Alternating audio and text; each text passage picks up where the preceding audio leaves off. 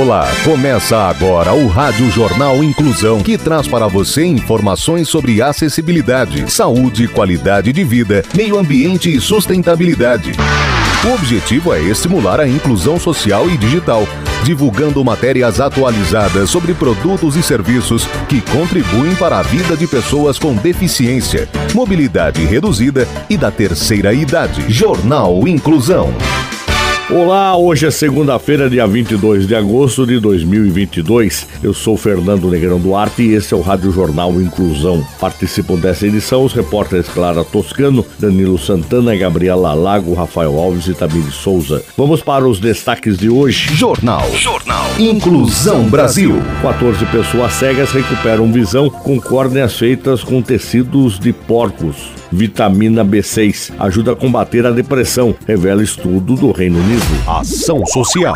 Itaú Social vai distribuir 2 bilhões de livros infantis. Detalhes com a repórter Clara Toscano. Secretarias municipais de educação e organizações da sociedade civil têm até o dia 2 de setembro para fazerem uma solicitação e receber gratuitamente 2 milhões de livros da campanha Leia como a Criança do Itaú Social. As obras selecionadas para essa edição são Passarinho e Passarinho, um livro para sonhar e dançar, e A Pescaria de Curumim, e outros poemas indígenas. Somente organizações sociais e secretarias municipais de educação podem pedir os livros, mas toda a sociedade pode fazer parte da mobilização indicando o programa para uma entidade elegível. Serão priorizadas aquelas localizadas em municípios mais vulneráveis, considerando parâmetros como grau de concentração de renda, índice de desenvolvimento da educação básica, indicadores de pobreza e outros. As instituições podem solicitar um kit, que é composto por dois livros para cada criança atendida ou matriculada. Também serão disponíveis 14 títulos da estante digital e um acervo com 22 obras já distribuídas em anos anteriores em versões audiovisuais, acessíveis, voltadas para o público com deficiência, no site itausocial.org.br. A superintendente do Itaú Social, Angela Daneman, ressaltou que o intuito do programa, criado em 2010, é estimular os adultos a lerem com as crianças como forma de fortalecimento dos vínculos afetivos e a participação ativa na educação. Segundo o Itaú Cultural, os livros distribuídos em 2022 foram escolhidos por meio de edital com base em histórias que valorizassem pessoas e culturas negras e indígenas. Essa seleção reconhece o potencial da literatura para contribuir com a diminuição das desigualdades e com a valorização das diferenças. Puderam participar editoras brasileiras, com prioridade para livros de autores ou ilustradores que se autodeclararam negros e ou indígenas. Saúde. 14 pessoas cegas recuperam a visão com córneas feitas com tecidos de porcos. Essas informações com o repórter Rafael Alves. O tratamento de cegueira ganhou um novo aliado na ciência. Um grupo de pesquisadores suecos desenvolveu córneas feitas com colágeno de tecido de porco e os resultados dos testes foram surpreendentes. Em dois anos, o experimento conduzido pela Universidade de Linköping foi feito em 20 pessoas com problema no tecido, 14 delas cegas. Todas apresentaram melhora, inclusive a recuperação da visão. Embora sejam necessários ensaios clínicos mais complexos para validar a medida, o primeiro teste com a córnea feita de pele de porco mostrou que a novidade é segura e eficaz. Para que a córnea ficasse o mais natural e tivesse uma resposta positiva do corpo, os pesquisadores sintetizaram colágeno, a principal proteína da córnea humana, como matéria-prima. Outra vantagem é que, diferentemente das córneas doadas, que devem ser utilizadas em menos de duas semanas, as membranas obtidas por esse sistema podem ser armazenadas por dois anos, o que também facilita a operação de armazenamento e implantação. Os pesquisadores ainda usaram uma técnica de implante muito menos invasiva do que a usual, que requer suturas cirúrgicas e só pode ser feita em grandes hospitais. O professor do Departamento de Ciências Biomédicas e Clínicas da Universidade de Linköping e um dos autores do experimento explica que, abre aspas, um método menos invasivo pode ser usado em mais hospitais, ajudando assim mais pessoas. Com o nosso método, o cirurgião não precisa remover o tecido do próprio paciente. Em vez disso, é feita uma pequena incisão, por meio da qual o implante é inserido na córnea existente. Fecha aspas. Você está ouvindo o Jornal Inclusão Brasil. Escola Inclusiva. Educação inclusiva é para todos, porque todos somos diferentes e você também é responsável. Incluir é muito mais que ter acesso à escola.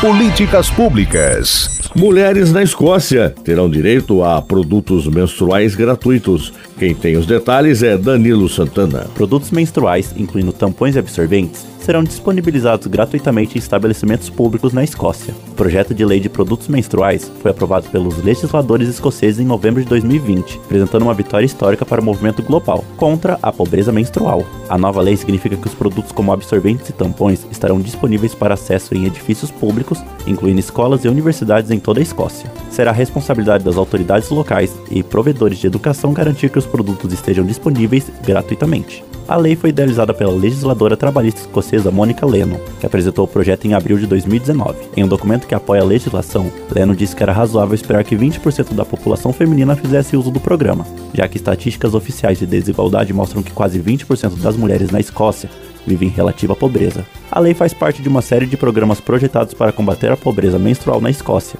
tem certos poderes delegados do governo do Reino Unido. No Reino Unido, como um todo, uma em cada 10 meninas de 14 a 21 anos relatou não ter condições de comprar produtos menstruais, de acordo com uma pesquisa de 2017 da Play International UK.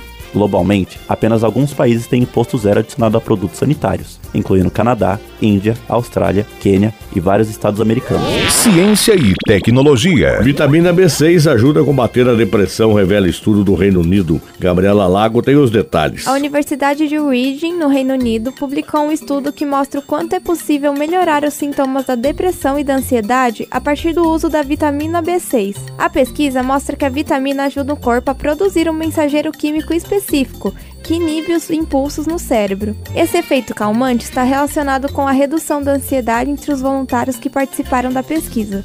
Os pesquisadores afirmaram que, a partir desses dados, é possível identificar padrões nutricionais que podem beneficiar o bem-estar mental. Eles revelaram também que a vitamina B6 é muito importante para outros processos no corpo. A vitamina B6 tem várias funções no organismo, ela atua em diferentes reações enzimáticas no metabolismo de aminoácidos, carboidratos e gorduras. Ela também age na síntese de substâncias que atuam no sistema nervoso, como a serotonina e a dopamina, diretamente relacionadas à regulação do humor, prazer e da memória. Alguns dos alimentos ricos em vitamina B6 são fígado bovino grelhado, avelã, batata assada, banana, sementes de girassol, amendoim torrado sem sal e farinha de mandioca. Meio ambiente. Homem pesca peixe de 90 anos e devolve ao mar pensando na preservação. As informações com Tamiri Souza. O pescador britânico Paul Stevens se especializou na captura de peixes de grande porte. O especialista em pesca estava na costa da Noruega com seu barco e pescou um alibute, ou alabote, gigante, com peso estimado de 180 quilos.